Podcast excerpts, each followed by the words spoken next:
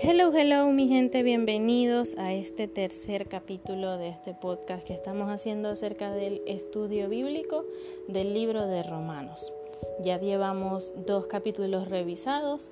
En el primero, haciendo una recapitulación, hablamos un poco acerca de la vida de Pablo, hablamos acerca de las condiciones para seguir a Jesús, que son creer y arrepentirnos.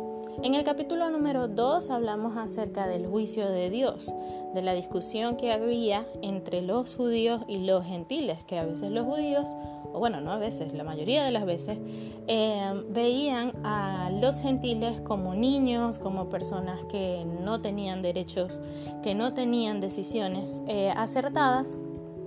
Entonces Pablo trata de hacerles ver que los gentiles también eran aceptados y abrazados por Dios. Entonces em, vemos que Está el arrepentimiento, que es una disposición que nosotros tenemos para cambiar nuestra existencia, centrada en nosotros mismos, a una vida guiada por Dios.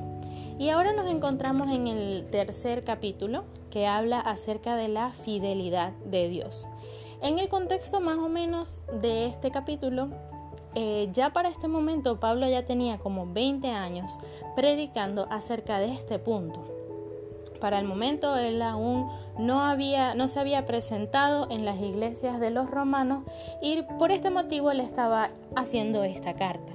Y en este capítulo él habla acerca de que nuestra falta de fe no anula la fidelidad de Dios. Es decir, que nosotros creamos o no no es determinante para que Dios siga siendo Dios y Dios siga siendo bueno y Dios siga cumpliendo sus promesas para aquellos que sí han decidido creer.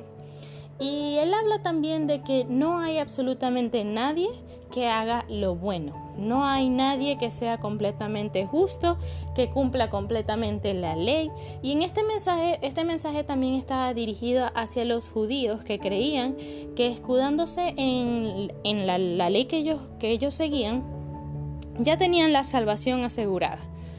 Como quien dice por allí, tenían a Dios agarrado de la barba. Entonces él trata de hacerles ver en este capítulo que no, se trata de que cumplamos la ley o no, no se trata de que seamos buenos o no, se trata de que no hay nadie que haga lo bueno, por lo tanto necesitamos la salvación que solo proviene de Jesús. Y Él está dejando bastante claro este punto, que los judíos no se pueden creer salvos por simplemente ser judíos y seguir la ley. Ahora, cuando vemos estos, estos puntos podemos observar que Dios en su bondad, que para los que no tienen muy claro este concepto, la bondad es una inclinación a hacer siempre el bien. Y vemos que Dios en su bondad nos entregó a su propio Hijo, a su único Hijo, para redimirnos y salvarnos de su propio castigo. Es decir, Dios venía por mucho tiempo luego de la caída trabajando con un sistema en donde alguien o algo debía pagar las consecuencias de los malos actos que los seres humanos habían cometido a lo largo de su vida.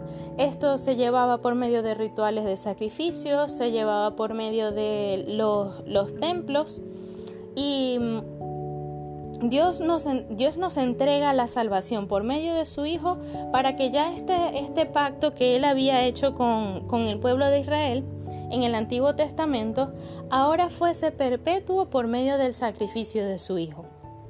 Vemos también otro punto, podemos observar que la redención viene, la redención de nuestros pecados viene luego de que Jesús muriera y pagara la cuenta que a nosotros nos tocaba pagar. Para los que no saben, eh, y para los que vayan a escuchar posteriormente este mensaje, ya el fin de semana pasado estuvimos en la Semana Santa. Es una semana que para eh, el, mundo cristiano en general se celebra el hecho de que Jesús resucitó. Y el hecho de que Jesús resucitara significa que ya nosotros podemos vivir una vida libre de sacrificios que nosotros como seres humanos podemos pretender cubrir o llenar o entregarle a Dios porque ya Él lo hizo por nosotros y eso nos entrega la salvación. Y otra cosa que podemos observar es que Dios nos ama porque Él quiere hacerlo. no por lo bueno o lo justos que nosotros podamos ser. Ustedes dirán tal vez, bueno, pero yo no le dije a Dios que fuera y entregar a su Hijo para salvarme a mí. Y resulta ser que Dios nos ama porque a Él le place hacerlo, no porque nosotros se lo estemos pidiendo o no porque nuestras, nuestras buenas acciones o nuestra gran fe lo, lo amerite, sino que Dios nos amó primero.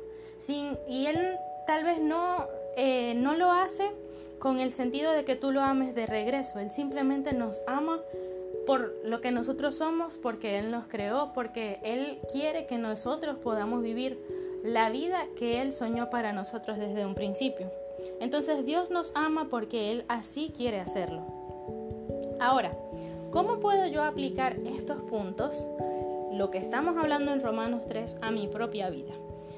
Un punto importante es que Dios siempre va a ser verdad, aunque yo sea una mentira. El hecho de que Dios siempre mantenga sus promesas, al, si nosotros vemos el Antiguo Testamento, podemos ver que Dios prometió allí muchas cosas, partes se cumplieron y partes se cumplieron posteriormente. Las promesas de Dios no tienen hora ni fecha en el calendario, como, se, como podemos decir por, por la calle. Entonces, eh, el hecho de que yo no haya visto las promesas que Él tiene para mi vida a lo largo de mi vida, Tal vez lo vayan a ver mis hijos, tal vez lo vayan a ver mis nietos, tal vez lo vayan a ver muchas generaciones más adelante, pero Dios siempre cumple sus promesas. Y es importante tomar en cuenta esto porque a veces nosotros podemos vivir de fachadas, conscientes o inconscientes, pero Dios siempre va a ser el punto de partida y Dios siempre va a ser la verdad. Un segundo punto es que Dios siempre va a seguir siendo fiel porque Él no puede negarse a sí mismo. Es decir, Dios no cumple sus promesas por obligación, porque bueno, ¿qué más? Yo se lo prometí. No, significa que Dios va a seguir siendo fiel, así nosotros fallemos, así nosotros caigamos, Él siempre va a cumplir sus promesas. Y un punto número tres es que no practique, nosotros no practicamos el pecado, sino que estamos bajo pecado. Y solo la redención de Jesús nos puede sacar de ese punto. Eh, porque hay algunas personas que creen que cumpliendo con las leyes o cumpliendo con, algunos preceptos o haciendo cosas humanas para tratar de decir, no, yo no estoy en pecado, está errada esa idea. Porque nosotros estamos bajo pecado, no es algo de lo cual podamos escapar. No significa que hay unos que sí, hay otros que no. Hay unos que están en otros niveles, eh, o, bueno, no, no niveles, porque no queremos... Mm, eh, colocar el pecado dentro de unos niveles. Significa que tal vez para nuestros ojos humanos nosotros podamos decir, no, aquella persona está en un nivel 4 de pecado y yo, yo estoy en un nivel 1.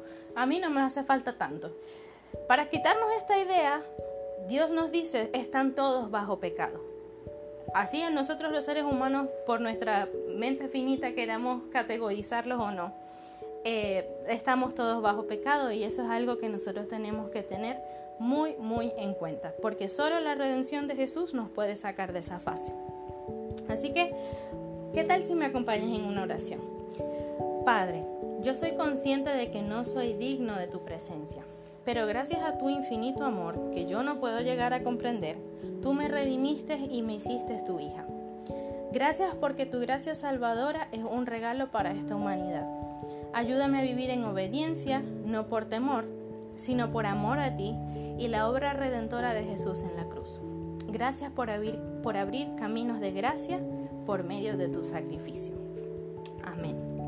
Y si llegaste hasta el final de este podcast, yo te animo a que puedas compartirlo con tus familiares, con tus amigos, personas que tú creas que pueda hacerles útil este material. Y bueno, nos vemos en una próxima edición. Chao, chao.